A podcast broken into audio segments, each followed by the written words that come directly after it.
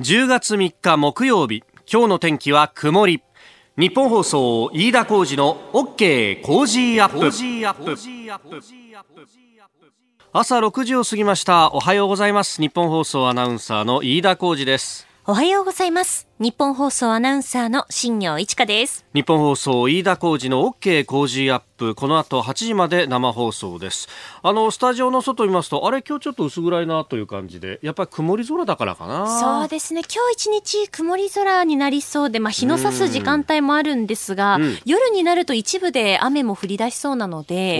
あのお帰り遅くなる方は傘をお持ちになった方が良さそうですね、はい、現在有楽町の気温は23.2度なんですが湿度が81.8%蒸し暑い朝を迎えています。まあ、台風がね、えー、日本列島をかすめるような形で行っている、まあ、あ九州だとか、あるいは四国のあたりは激しい雨も降っていると、非常にこう、ちょっとね、えー、気候がまだ安定しないなという感じなんですが、まあ、この蒸し暑さって結構やっぱ海外の人にとっては大変なんだろうなと思うのが、はい、あの、今盛り上がってるラグビーワールドカップ見てても、もう石鹸のようにボールが滑るんだって、海外の選手が言うみたいですね。ですか。あのー、この間一つ言葉を覚えて、ラインアウトっていうんだね、スローインって言わないんだよね。サッカーと違ってね、ね、ボールが一回外に出た後の再開のシーン。うんうんはい、あの時にさ、みんななんかタオルで拭いてるよね。拭いてますよね。そんなに汚れてるかボールとか思ったらそうじゃなくて。汗なんですね。汗とか、あと、湿気が、こう高いから、まあ結露でもないけど、やっぱちょっと表面ベタベタしたりとかするみたいで。そういうこう繊細なスポーツでもあるんだなというね、昨日はニュージーランド戦行われましたけど、ニュージーランド、まあ、カナダ相手に63対0で勝ったとはいえ、結構ボールが手につかないみたいなのがあって、そういうこう、水滴がついちゃったりとかいうのも作用するみたいですね。なるほど。まあ、これが今度、来年のオリンピック・パラリンピック、うん、そのあたりもどうなっていくかっていうのはね、この試金石になるかと思いますが、はい、えー、今日もラグビーの話題は6時50分過ぎのエンタメトレンドアップのゾーンで、えー、新業アナウンサーからいろいろ報告をしてもらおうと思っております。はい、さあこの後8時まで生放送です。OK 工事アップ。さあ最新ニュースをピックアップいたします。スタジオに長官各紙が入ってまいりましたえー、今、新業アナウンサーも読んでもらいましたけど関西電力の金品の受領について社内調査が公表されましたこれを一面トップというのがですね今日は5紙、えー、日経を除いて、えー、他各紙はこの関電に関する問題というのが一面トップであります。まあ、この報告書を読みますと、その、金品を持ってきたというか、えー、いろんなこの関西電力の役員たちに渡し続けていた、この森山英二氏というもう亡くなられた、えー、福井県高浜町の元助役の方ですけれども、まあ、この人がどういう人だったかみたいなところに結構この報告書の中にも割かれていて、えー、ものすごくこう理不尽にこう怒鳴りつける人だったとか、長い間説教して担当の社員はあや病んでしまった人もいたとか、まあ、そういうところにこうかなり、ねえー割いてですね、で、えー、まあ、あの、受け取ったけれども、返せなかったんだっていうところを非常に強調している感じもありました。まあ、後ほど7時台にね、今日のコメンテーター、えー、政治ジャーナリストの鈴木哲夫さんとも、この話もね、えー、やっていきたいと思うんですけれども、まあ、そうは言いながら、その、森山という人が、まあ、いろんな会社、まあ、原発関連の会社の顧問もやっていたというのがありつつ、うまあ、金品の受け取りがあったけれども、それに見返りで情報を出したとか、そういうことはなかったから、これは、あ手話には当たらないんだというような説明がされていました。まあ、その辺の法律的な判断っていうのは、どうなんでしょうね。これ、まあ、例えば検察が動くたりなんなりっていうのは今後あるのかどうなのか、まあ、あの、普通に考えると、地元に対して、えー、関電側がお金を出すんならわかるけど、こう、全く逆っていう、しかも、おなんか、お菓子の下に、おまんじゅうの下に小判が、みたいな、えー、そんな、時代劇みたいなことが今あったんだというようなね、えー、こともあるんですけれども、まあ、今後の捜査の行方というのもあるのか、えー、その辺も注目していきたいと思っております。えー、それからですねあの足元の経済についてなんですけれどもちょっと先行きが世界的にも不透明になっておりますまずはあ数字を見ておきましょう、えー、ニューヨークのダウ平均株価ですが、えー昨日と比べてかなり下がっております。2万6000飛び78ドル62セントで取引を終えました。前の日と比べて494ドル42セント安と。えー、いうことで率にして1.86%の下げとなっています、えー、これにつられる形でドル円相場円高に傾いております、えー、現在のところ1ドル107円20銭付近での取引、えー、恐怖指数ビックス指数というものがありますけれども、まあ、これはあの市場関係者の心理を表す指数、えー、これが節目の20を超えてきて20.56となっております、まあ、ちょっと売りがかなり先行しているというところ。でそれがなぜかというと、えー、アメリカの ISM 製造業景況指数というものがかなり低調で、えー、市場の市場の予想はギリギリ50を上回るんじゃないかということも言われていたんですけれども、えー、これがあ2009年6月以来の低水準で50を割ってきたと、えー、47.8となりました。でこの ISM、まあ、アメリカの製造業のこの景況感だとか先行きを示す指数なんですけれどもここが下がってくるとですね製造業があの下がってくると、まあ、アメリカというところはあの終身雇用ではありませんから短期で雇っている人とかをそこで、まあ、レイオフ一旦自宅待機にしたりとかあるいはあ介護するということになって、まあ、そうするとそういう人たちが個人消費ができなくなってくると、まあ、手元にお金がなきゃそれできませんよね。でそうするとアメリカの GDP の6割以上7割以上を占めるとも言われている個人消費がどんどんと冷え込んでくると。そうするとアメリカの景気が、えー、どんどん悪くなると、まあ、その ISM というこの指数は兆候、まあ、先行する指数だというふうに言われてるんですね。で、ここが2ヶ月連続でマイナス、前の月よりもマイナスになってくるとちょっと危ないんじゃないかということが言われるんですけれども、えー、ただマイナスになっただけじゃなくってグラフを見るともう今年に入ってからぐぐぐぐぐっとかなり急激に坂を下っている形になっている。これはまずいんじゃないかと。で、さらに、えー、2009年の6月というとリーマンショックの後ですから、それ以来の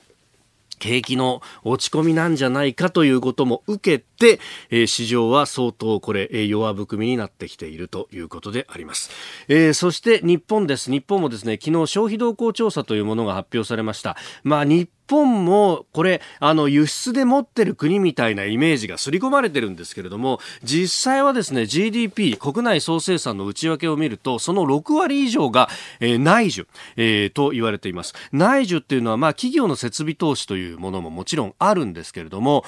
一方でやっぱこれだけ人口が1億人以上いる国ですから、えー個人消費というものは結構なウエイトを占める。その、えー、個人の消費について、えー、先行き、今どうなってますか？まあ、要するに最近どうよっていうふうに町場の人たちに聞いた指数なんですね。で、これがですね、えー、前の月と比べて、えー、マイナス1.5、35.6という数字が出ていますが、この数字そのものよりも何が問題かというと、この消費動向調査の数字がですね、12ヶ月連続でマイナスになってきていると。要するにですね、1年間、最近どうよって聞かれた人たちが、いや、景気いいっすわって答えてない。1年実はもうすでにやばいんじゃないのっていうのが薄々あったところへ、消費増税がどんと乗るということがあったわけです。これ前々から私言ってたんですけど、そもそも日本の景気って良くないのにどうしてえ、消費増税やるんだと。で、えー、企業が確かに景気いいですって言っていたのは、アメリカの景気が良くって、あるいは海外の景気が良くって、それでなんとか持ってきたのが、アメリカこうなってきましたよと。で、えー、米中の貿易摩擦もある。中国の景気もさほど良くはないぞと。もうこれ四面楚歌の状態で、良かったのかっていう検証をですね、えー、今すぐやっていただきたいのと、そして、えー、これ何かあったら機動的に財政出動するっていうのは総理も言ったし、官房長官も言っていると。もうこれ、明日から始まる国会の冒頭から議論していかなきゃなんないし、議論だけじゃダメで、もうこれ、あの、補正予算を早急にですね、しかも大規模に、え組んでいかなきゃいけないと。で、そういうことを言うとですね、え、何言ってんだ、財政破綻するじゃないかと、これだけ借金があるのに、財源はどこにあるんだみたいなことを言う人もいますけれども、今ね、10年ものの国債であってもマイナス金利であると。金借りたらプラスドンで、えー、お金がついてくるっていう時代なわけですよ。今の市場の状況は少なくともそうであると。であれば、機動的に国債発行したら得なんじゃね？という話になるんですけれども、こうした議論をするとですね、まあすぐ財政が破綻するとか、年金がとか、えいうふうに言う方がいらっしゃって、結局景気は上がらないまま、この議論を30年続けてきて、30年デフレが続いているというのが何を隠そう日本という国なのではないでしょうか。あなたの声を届けますリスナーズオピニオンニュースについてのご意見をお待ちしております。今朝のコメンテーターはジャーナリスト鈴木哲夫さん。取り上げるニュースですが、昨日この番組の中でも速報でお伝えしました北朝鮮の、えー、弾道ミサイル発射、えー、これについてはですね、えーオープニング7時頭のところと、それから7時10分過ぎのおはようニュースネットワークのゾーンでも、えー、元航空自衛官で評論家の牛尾正人さんとも電話をつないで、えー、どういったものだったのかというのを分析していただきたいと思います。それから関電の問題、さらにはイギリスの EU 離脱、そして、えー、日本経済の今後、さらに臨時国会についても聞いていきたいと思います。さあ、次第はコメンテーターの方々とニュースを掘り下げます。今朝はジャーナリスト、鈴木哲夫さんです。おはようございます。おはようございます。よろしくお願いします。よろしくお願いします。ラグビーも盛り上がってますけれども、鈴木さん、はい、あの、2週前のご出演ではまだだったのが、うん、西武の優勝。あ、おめでとうございます。ありがとうございます。ありがとうございます。もう生粋の西武じゃない、ライオンズファンで西鉄ライオンズ。西鉄の時代からというね。そうですね。えー、少し最後まで、また今年は、そうですね。命拾いしました。クライマックスシリーズ、日本放送でも中継いたしますんで、はい。よろしくお願いします。お願いします。さあ、ここで飯田工事の OK 工事アップスペシャルウィークのお知らせです。来週10月7日からの1週間は消費税と韓国の今にフォーカスしてお送りします。題して、現地で見た聞いた韓国徹底レポート。韓国の経済や若者の就職難。日本で伝えられていることはどこまで本当なのか。韓国の反日報道の実態はなど本当の姿を調査するため私だ韓国に乗り込みます。来週月曜日は韓国から生放送を決行。韓国を丸裸にします。全裸韓国韓国。韓国。ナイスです。消費税上がりましたね。ええ。えあの、いろいろありましたけれども、もう慣れましたでしょうか？いろいろありましたなんとかね、ペイだとか、スマホ決済とかね、ちょっとまだ慣れないなっていう方も、ね、いらっしゃるかなと思うんですが、うん、消費増税から1週間、あなたの家庭はどうなっているでしょうか？実質税率が10、8、6、5、3、5種類もあるというこの消費税。まあ、9月までよりも下がる税率のものもあると、わけがわからんというところなんですが、まあ、この消費税の知れば得する対策策など数量政策学者の高橋洋一さん。明治大学准教授飯田康之さんに分かりやすく解説をいただきます。ナイスです。千葉の新鮮野菜とおせんべいの詰め合わせのプレゼントもあります。来週の飯田浩二の OK 工事アップは本当の韓国と分かりにくい消費税を追求します。10月3日木曜日時刻は朝7時を過ぎました。おはようございます。日本放送アナウンサーの飯田浩二ですおはようございます。日本放送アナウンサーの新業一華です。あなたと一緒にニュースを考える飯田浩二の OK 工事アップ。7時台はコメンテーターの方々とニュースを掘り下げます。今朝のコメンテーター、ジャーナリスト、鈴木哲夫さんです。おはようございます。おはようございます。おはようございます。鈴木さんには番組エンディングまでお付き合いいただきます。では、最初のニュース、こちらです。北朝鮮の弾道ミサイルをめぐり、日韓の外務省高官が電話協議。北朝鮮が昨日朝弾道ミサイルを発射したことを受け日本と韓国の外務省高官が電話で協議したことが分かりました。両国は弾道ミサイルの種類や発射の目的など今後も情報の分析を行っていく考えです。えー、北朝鮮非核化に向けても話をしてアメリカも加えた日米韓で引き続き緊密に連携していく方針ということだそうです。うん、あのー、まあ俗に言う、まあ、制服組といいますかね防衛省のね、はい、あのまあ、何人かあの知ってる方がいてちょっと昨日あの電話で取材をしましたけども、うんうん、まあ、今回のどう見るかってことでまあまあまたかってもちろん話なんだけど今回の日本の水域に来てますよね、ギリギリ、ね、排他的経済水域にそうですね。であのまあその辺がちょっと違うんだけれどもあのまあ、彼が言ってたんだけども、うん、結局目的はね、はい、狙いは何かっていうことでいけば、やっぱりまず、まず一つもちろんアメリカ。これ政府が、まあ、正式にこういう見解だ出してますけども、あの、要するに米朝で実務者、はい、協議が5日の日からあると。今度アメリカと要するに交渉するわけだから、はい、それを前にして、まあ、ある種こう、まあ、脅しじゃないけど、し、行為っていうんですかね。あの、そういうので撃ったんだという、もちろん、これは日本政府の、まあ、公式な見方としても出てますけども、えー、実はそれじゃなくてとか、まあ、それよりも、もしくはそれと合わせてだけども、はい、やっぱり日韓、日本と韓国のこの安全保障の、おまあ、今の状況や状態をやっぱりある程度見極めて、えー、打ったんじゃないかということですよね。でつまり今まではあの日本はあある意味では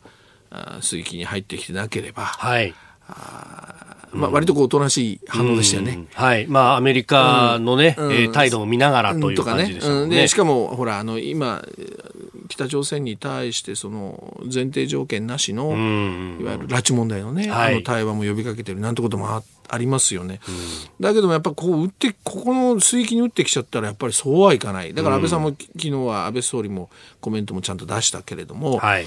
じゃあこここういうことがあった時にじゃ日韓がどういう連携をするんだろうかっていうところは見られるわけですよ、ね。ええええそれで、まあ、今回実際その、まあ、ジーソミア、まだ切れてないので。はい、11月まではね。そうそう。だから韓国の方から、まあ、情報共有みたいなことを言ってきたりとか、はい、あの、動きありました。それから、これ、あの、1日の日に、あの、日米韓、要するに、はい、日本と韓国だけじゃなくて、ここにアメリカも入った、うん、いわゆる制服組のね、はい、あの安全保障に関しての、いわゆる、うん。うん、まあ、トップ会談あ、うん、やってるわけですよね、はい、で。やっぱりここで当然連携みたいなものも確認されてるんだけれども、うん、だから、ここに日本に打ち込んできたと、打ち込んだ時に、果たして、その、じゃあ日韓はどういう動きをするんだろう。うん、えー、そのあたりを、いわゆる、まあ、確かめるっていうかね、はい、そんなやっぱり意味合いが今回強いんじゃないかというねことでしたよね。であの実はこれ永田町でもこれ実は日本の水域に向かって撃ったんじゃないんだけど、はい、間違ってその来たんじゃないかと。例えばその、えー、性能がね今一つ悪くてとかね失敗したんじゃないかとかね、はい、いう見方もあるけどその制服組のははっきりと、はいいや逆にそんな甘い見方をするべきじゃないと。やっぱり意図的に打ち込んできたんだろうと、うん、だから逆にねそういう、いや間違いだなんていうまあ、よく知らない人たちがそんなことで永田町で言ってる人たちもいるけども、ええ、そうじゃなくてもうちょっと狙いをしっかり定めたものと見た方がいいと、まあ、いうことでしたね。で、まあ、同時にやっぱり日韓が、はい、まあ、もちろんアメリカも一緒ですけども安全保障においてはねこれはやっぱりぐだぐだやってたら、はい、もう完全にか乱されちゃうわけだからあの逆にこれを利用してね、ええ、安全保障に関してのやっぱり日韓というのはもう一度しっかり、えー、やるのも考え方じゃないかというのを言ってましたけどね、なるほどなと僕も思いましたけどね、まあ、向こうからね、ジーソミアを使ってっていうのを、うん。うん、まあ、あえてそれをこうオープンにしかもしたっていうのは、うん、やっぱその辺の危機感みたいなものが、韓国側にはあったのかもしれないですね。で、まあ、日韓議連ちょっと取材しててね、ずっと。はい。実は10月から11月に、えー、少し動くんじゃないかと。特に日韓でほらやっぱなんだかんだ言って徴用工なんですよ。だからこの辺でやっぱりこう少し糸口をね、はい、えー、何か探ってえー、10月から11月ぐらいに何かしらこう日韓は前へ進めたいっていう、まあ、話もあるんですよね。そんなものも相まって、はい、少しこれによって動くかもしれません。日韓がね改善へね。えーえー、北朝鮮の弾道ミサイルについて後ほどおはようニュースネットワークのゾーンでも牛尾正人さんとつないでまた分析していきたいと思います。おはようニュースネットワーク。東京有楽町日本放送キーステーションに全国のラジオ局21局を結んでお届けいたします。時刻は7時11分を過ぎました。おはようございます。日本放送アナウンサーの飯田浩二です。今朝のコメンテーターはジャーナリストの鈴木哲夫さん。取り上げるニュースはこちらです。北朝鮮発射の弾道ミサイル新型 SLBM か。北朝鮮が昨日東海岸付近から発射した弾道ミサイルはおよそ450キロ飛行し日本の島根県、えー、沖、えー、EEZ 排他的経済水域の中に、えー、落下した模様です。またミサイルは潜水艦発射弾道ミサイル SLBM とみられ実際の射程はおよそ2000キロに及び日本全域が攻撃可能となる恐れがあると日米韓の専門家などが分析しております。えー、北朝鮮の朝鮮中央通信も先ほどこの北極星3という SLBM であると成功したというふうに報じておりますが、えー、北朝鮮の思惑そしてこの発射されたミサイルが一体どういうものなのかというあたり、えー、この時間はですね元航空自衛官で評論家牛尾正人さんと電話がつながっています。牛尾さんおはようございます。おはようございます。よろしくお願いします。お願いします。あの、潜水艦発射型というと、これ、脅威の形っていうものが変わってくるということですか？そうですね。まあ、地上発射型のものに比べて、えいつ撃つのかわからない。発射の兆候、日本側としては非常につかみづらいということがありますし、またあの発射のポイントもですね、はい、えー、陸上発射型のものであれば、えー、まあ、北朝鮮から撃つ場合、一番日本に近いところでもここしかという制限があるわけですが、はい、まあ、潜水艦から発射できるということですので、えー、その発射する潜水艦自体がですね日本、あるいはアメリカに近づけば近づくほどですね、あの飛距離の制約というのがなくなってくるということですので、まあ、特に日本にとってはですね、はい、まあ、日本海側からあの発射をするということもあるわけですけれども、まあ、これが何らかの理由で、え太平洋側に回ってこられた場合ですね、はい、まあ、日本のあの弾道ミサイル防衛、レーダーの目などがですね、まあ、基本的には朝鮮半島、あるいは中国大陸の側を向いていますので、はい、まあ、まさに背後からその隙を突かれるということにもなりかねませんので、要注意だと思います。あの今回は一部情報ではその、まあ、海の中に設置した発射台からやったというふうに、え。えー、報道もされていますけれども、はい、北朝鮮って潜水艦でこういうの発射できるのって持ってるんですか？えあのー、まあ、もともとそういう情報もあったわけですが、えまさにあの今朝のですね北朝鮮の国営メディアの報道で、はい、えー、まあ、海中からですね潜水艦から撃ったというふうに思われる写真まで、えー、掲載していますので、はい、まあ、間違いなく潜水艦、うん、をまさに海に沈めてですね、えー、海中から撃っているということだと思いますし、まあ、この技術自体はですね、はい。まあ、いわゆるコールドローンチというふうに専門家が呼んでいる技術ですけれども、うん、まあ、これまでですね、えー、北朝鮮が過去その実績を示してきたということですので、はい、まあ、北極星の1型、そして2型、うん、そして今回の3型というふうに改良を重ねてですね、はい、非常に性能が上がってきているというふうに考えた方がいいと思います。あこれって、これ、どっか他国から技術が導入されたとか、そういうものなんですか？もともとこの北極星シリーズを北朝鮮が開発をし、まあ、実際に試射を始めて以降ですね、はい、まあ、そういう点については様々な疑念や指摘が重ねられてきているということではあります。まあ、例えばですね、はい、えー、旧ソビエト連邦が崩壊をし、そしてロシアになり、えー、まあ、様々なあの紆余曲折を経て、えー、ということですが、この間にですね、はい、えー、例えばそのソ連やロシアのという国家の意思とはまた別の事業で、まあ、そうした国の技術者がですね、はい、まあ、単純にお金のためだけなどの理由でですね、まあ、北朝鮮で、まあ、そうしたさまざまな活動に従事をしたり、まあ、そうした貢献をしているという可能性もあるでしょうし、まあ、中国についても同じようなことが当てはまるということだというふうには思いますが、まあ、ただその一方でですね、はい、北朝鮮もそのこれに限らず、さまざまな技術、自国開発もしていますので、えー、まあ、決してですねあの北朝鮮のそうした科学力、軍事力を侮ってはいけないというふうに思います。うんえスタジオにはジャーナリスト鈴木哲夫さんもいらっしゃいます。はい、あの牛尾さんおはようございます。おはようございます。鈴木でございます。あの私が伺いたいのはやっぱあの日本と韓国のこの関係がずっと悪化が続いていてですね、えー、どうもねだからその北朝鮮がそのそのなんか隙をついてほらほらほらほらって感じでなんか打ってきてる気がするんですよね。で、はい、これどうなんですか？この日本と韓国安全保障においてはこれどう、これからどういうふうにあのしていけば、日韓ですよね、特に、ここ連携をしっかりしていかなきゃいけないと思うんですけど、ね、この辺どういうふうにお考えですか？あのつい最近のそのいわゆる日韓の G ソミアの破棄の影響について、ですね、はいねこれ、まあ、よくも悪くも日韓双方ともがですね、うん、自分の国よりも相手の国の方がこの協定の利益を得ているので、うん、まあ、この破棄になってもですね特に自国に影響はないというスタンスを日韓双方が示しているということなんですけれども、まあ、しかし、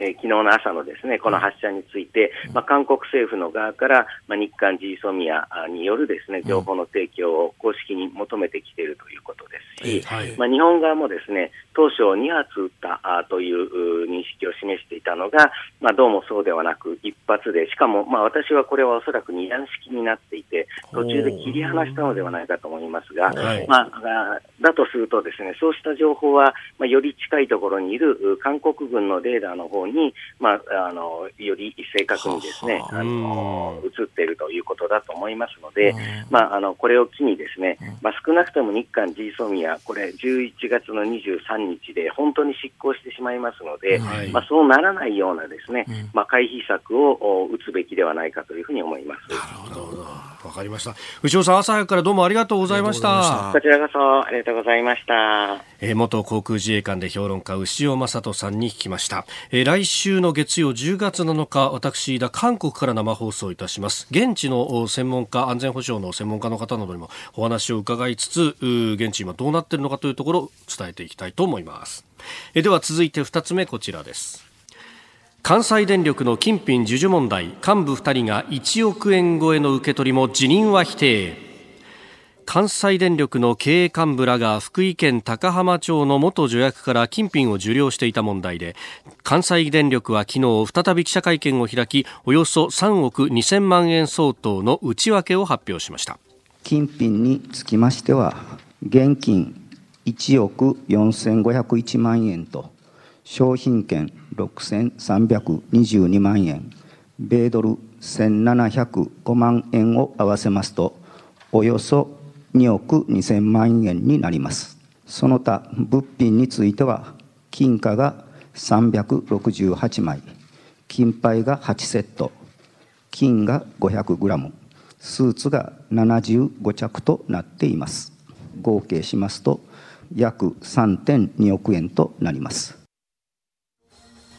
一人で1億円以上という人もいたりするわけですが、何なんですかね、この。いやいや、もうあの、感想、結論を言えば、はい、もうまさにね、飯田さん今おっしゃった、これ何なんですかって話だと思いますよ。で、まあ、まあ、ある意味ではその電力会社とね、はい、えー、それからそのいわゆる地域の自治体、うん、まあ、今回原発というのももちろん絡んでるんですが、はい、この要するに、まあ、ある種の、まあ、癒着というかねの構図、うん、もたれ合いの構図、はい、えー、みたいなものといえばそういうことなんですけどただやっぱり、うんうんうん、あのー、まあこれ昨日会見してますけど、はいぱこれが全てじゃないとやっぱり見るべきでしょうね。でそもそもこれまでのいきさつを見るとやっぱ去年あの要するに国税が入ってね、はい、まあ、それなりにこう騒ぎになってきてる中で会社もまあ独自に調査したり対応してる、えー、これ9月だったかな、はい、報告書はまとまってるけどそれをもオープンにもまあしてないと、ね、だからそのガバナンスとしてねとにかくこれは隠すんだと。い。うような方向で、まあ、会社だけを見ていくとねそういうことがあった。だこれもう会社としてはガバナンスの問題がまず間違いなくありますよね。はい、じゃあこれやっぱり政府がどう対応するか、えー、ごめんなさい。これやっぱりかなり厳しいことをね菅原大臣から菅官房長官言ってますけど、はい、僕はねあ、まあ、今のところ政府の立場としてはこれはもう民間企業の話だから一般の、うん、だから、まあ、その民間企業の中でしっかり厳しくやれと、はい、それを見守るみたいな感じになってるけど、うんこれやっぱりね、まあ、ちょっと大きい意味で言えば原発マネー、つまり原発の公共事業だとか、うん。そういうものもやっぱりこれ関わってきてる、原発の立地というね、あの場所でもある、うん、そういう原発も絡んでる。それからやっぱりその、方や助役、はい、これはもう行政ですから、うん、そういう意味では総務省のまあ管轄でもあるわけで、これやっぱりね、第三者、じゃあ今までを見てきた限りこんな調子なんだから、特にまた原発への信頼とかいろんなものも絡んできますからね。はい国がもうちょっとね、積極的に僕は入っていっていいと思いますね。うん、だから国会で野党がまあいろいろ言ってるけども、それよりもむしろね、与党の自民党あたりがね、これはもうしっかり呼んで、もっと政府しっかりやろうっていうふうにやってもいいと思う。も僕はちょっとね、あの政府がもっと積極的に介入して、いいと僕は思いますけど、うんまあ、今のところ、市職の手というのはね、国税が伸びてないわけですからね。うん、そうですね。はい。えー、この時間、鈴木哲夫さんとお送りしてまいりました。おはようニュースネットワークでした。えー、今朝のコメンテーターはジャーナリスト鈴木哲夫さんです。引き続きよろしくお願いします。はいお願いします。続いて教えてニュースキーワードです。関税同盟イギリスのジョンソン首相は昨日与党保守党の大会で今月末の EU 離脱の条件に関する最終提案を表明しました。ジョンソン首相はイギリスが離脱に伴って EU の関税同盟から脱退することを明らかにしていて対アイルランド国境から離れた場所で税関検査を行う考えを示していました。最終提案で EU との合意に失敗した場合合意なき離脱になると EU に譲歩を迫っております。イギリスの EU 離脱問題、まあ、このアイルランドとの間は陸上の国境が北アイルランドのところはあるということで、まあ、そこの管理をどうするんだと。で、えー、関税同盟は抜けちゃうってことは、じゃあ国境復活かみたいな話にもなっていくと。そういうところみたいですね。当面は、だからまあ、あこのままの、まあ、今の状態を維持しますとは言ってるけれども、はい、まあ、これ次元になってくるので、年限を区切りますからね。はい、そうなると、まさにその今おっしゃったような国境問題、アイルランドとのね、はい、これがあのいずれ出てきてまた再燃という可能性は非常に強いと見ていいと思いますよね。それからその今回のまあ新提案なんだけどもじゃあこれ EU がじゃあ受け入れられるかというと、はい、結構やっぱりなかなか強硬な 提案で、えー、受け入れられないんじゃないかと。そうするともう要するにジョンソンさんとしてはもう、うん、受け入れられないのを前提にね、はい。もう要するに腹を決めて、ええ、もう合意なき離脱だっていう実は決めていて、えー、あえて受けられないものをぶつけたんじゃないかなんていう見方もありますよね。だからいずれにしてもまあその大きな山ではあるんですがただ、はい、やっぱり日本にとっての影響っていうなんかこれやっぱりイギリスのそのと EU の問題というふうにあの、まあ、ちょっと遠いところの感覚あるけれども。実際に日本企業がものすごく影響を受けるわけですよね。はい、あの私の、まあ、友人なんかも実はあの専門商社のちょっとトップがいたりするんですけどね、はい、何度も行ってますよ。行ってましたよ。あのイギリスに。行って、はい、でもう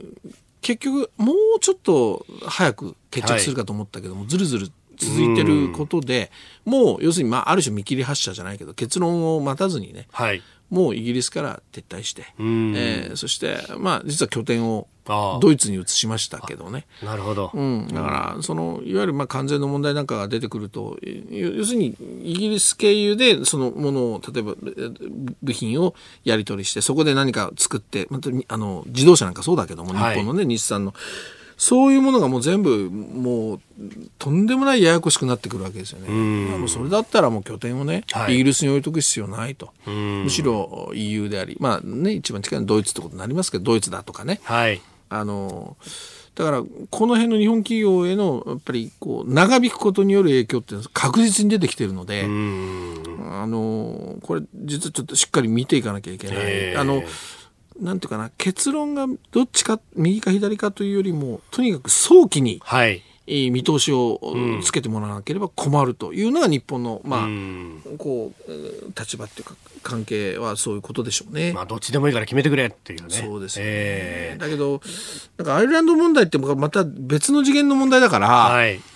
この辺を意図的にその首相がうまくミックスさせてるのかななんて気もしますけれどもね。まあこれに関してはね、うん、そのカソリックが多いアイルランドと、うん、北アイルランドのところはまあ国教会だとかが多いと、でカソリックの少数派の、まあ、北アイルランドの少数派の人たちはアイルランドと一緒になりたいっていうし、でカソおプロテスタントの人たちはえそれは絶対に嫌だと。だで、そこでねあのかつてはテロの応酬があり3000人以上が亡くなったということがありましたからね。世の中の個数制とか見るとね世界のね、はいえー、前よりももっと激しい、ね、うん、実は紛争なり、はい、そういうものが起きる可能性もありますよねだからね、うん、これはちょっとまた別の次元であるけども、リンクしてきましたね、うん、完全にね。ねうん、まあ、その辺もあるから、特に EU の中でもアイルランドは相当反対をしているというそうですね。まあ、自分に火の粉の降りかかる問題でもありますね。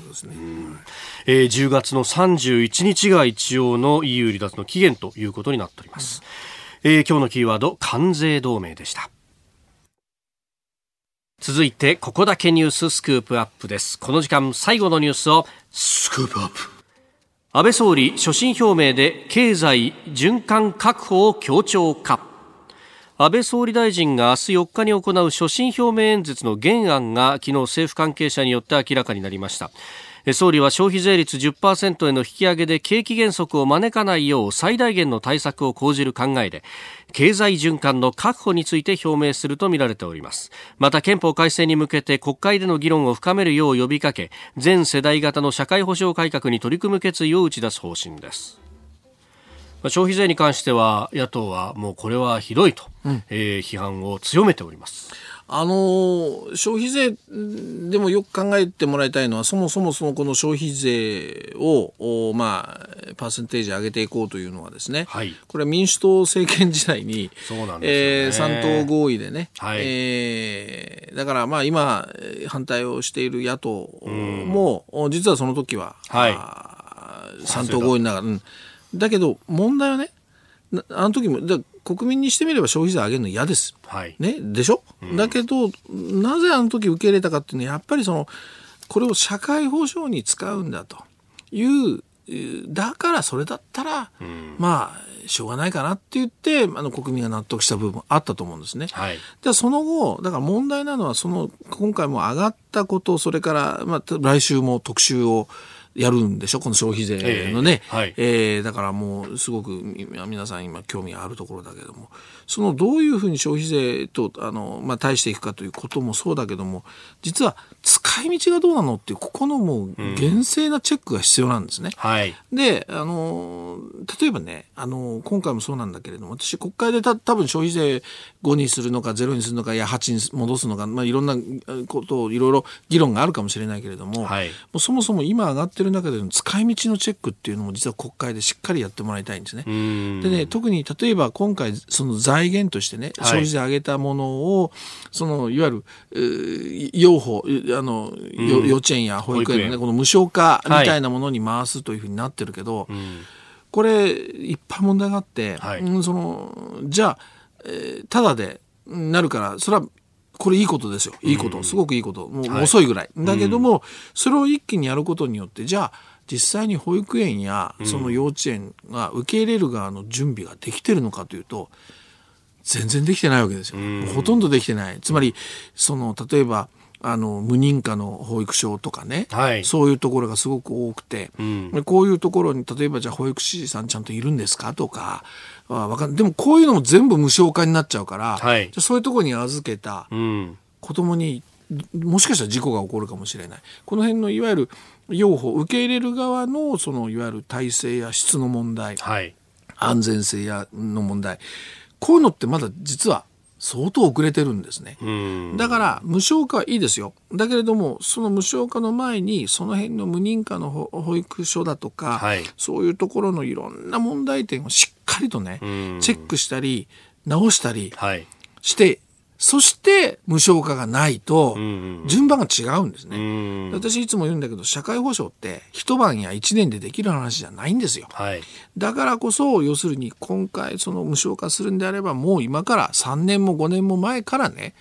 無認可保育問題っていうのはしっかりやって、えー、あのそ環境を整えた上で今回がないといけない。ということは5年前にもうこの要するに、えー、無償化の発想をちゃんと5年前にも持って、はい、そこから準備していかなきゃいけない。どうもやっぱり私言ってますけど、いつも言ってます。安倍政権になってね、はい、あの、スパッとやるのはいいんだけれども、うん、私はもうちょっと時間軸を考えてやっぱりやんなきゃいけない。特に社会保障はね。うん、こういうことも実はしっかりやってほしいわけです。だから、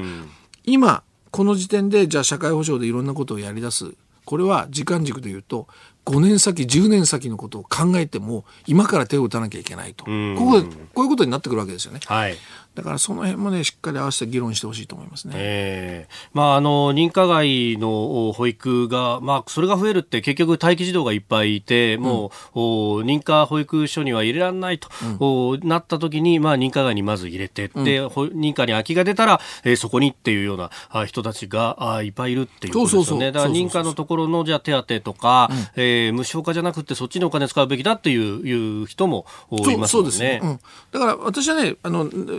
社会保障とか福祉っていうのはやっぱ無認可の施設とか、はい、これ実は障害者問題も全部そうだけども、うん、こういうところをね、はい、うまく一緒に活用していかなければとても足りないと思うんですね。だけどじゃあ何でも無認可でも何でもいいよってことじゃなくてやっぱそこはそこにきっちりとやっぱりあのちゃんと預けられるのか、うん、その辺もきっちり行政が指導して環境を整えてから次に持っていかないといけない、ここのところ抜けちゃってるですね。そうするとやっぱりねまたこれ変な事故が起きたりね、なんてこともあるかもしれない。だこの辺行政っていうのはだから何度も言います。時間軸、はい、とにかく社会保障っていうのはもう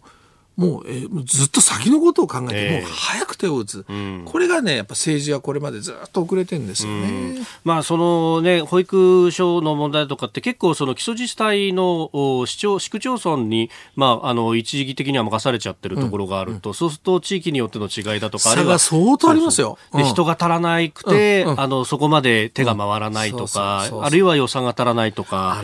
あるんですよ。すね、自治体によってもえらい違いがあってね。まあ、これ結構あの、認可保育所に入れる基準とか、審査方法も結構区によって違う、市によって違う無認可に補助金出してるような自治体もたくさん実はあったりね。だそれこそ東京都は認証という形でね、うん、今までは認可外だったところに、あの、お金を補助をして入りやすくするみたいな仕組みもありますよね。壁をと飛び越えてね、部署の、はい、例えばもう保険なら保険なんだけど、そうじゃない、うん、違う部署のところとうまくミックスしたりとかね。はい、まあ保育は労働と絡んでくるとか、ね、そうそうそう。だから自治体によって、もう、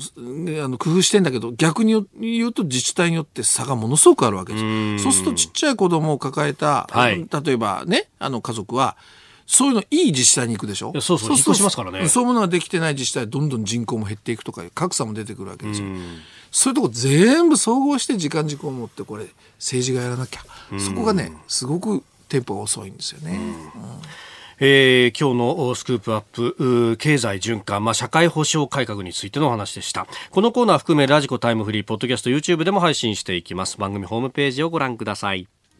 あなたの声を届けますリスナーズオピニオン、まあ、様々意見もいただいてますが、こちらはですね、ドイツからいただいたメールです。マサさん。えー、私の住むドイツでは軽減税率がすでに適用されてます。7%と19%あ消費税についてですね。すべ、ー、て内税なんで消費者としてはどれがどっちの税率かなんていちいち気にもしてません。イートインとテイクアウトの税率も違いますが価格は同じ。このあたりは日本でも統一できないもんなんですかね、えー、こちらはなんとかペイとかややこしいものはなく、えー、買い物の支払いは現金かデビットカード。買い物先で現金の引き落としも可能、えー、価格は内税表示。シンプルなんですね。なんか日本じゃあまりにもいろんなことがありすぎて混乱しちゃうのかなとニュースを聞いていますと。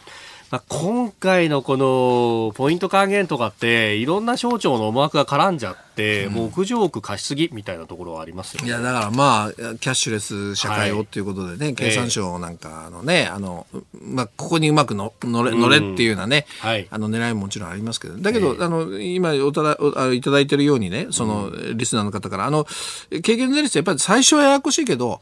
慣れていけばっていうのもあるのでね、あのまあ、これはもう時間かけるしかない、ただ問題はもう何度も言いますけど、そのじゃあ上げた使い道がどうなのかっていうね、はい、ここが常にセットであれば、ややこしくてもまあ、まあいいなっていう、しょうがないかなっていうね、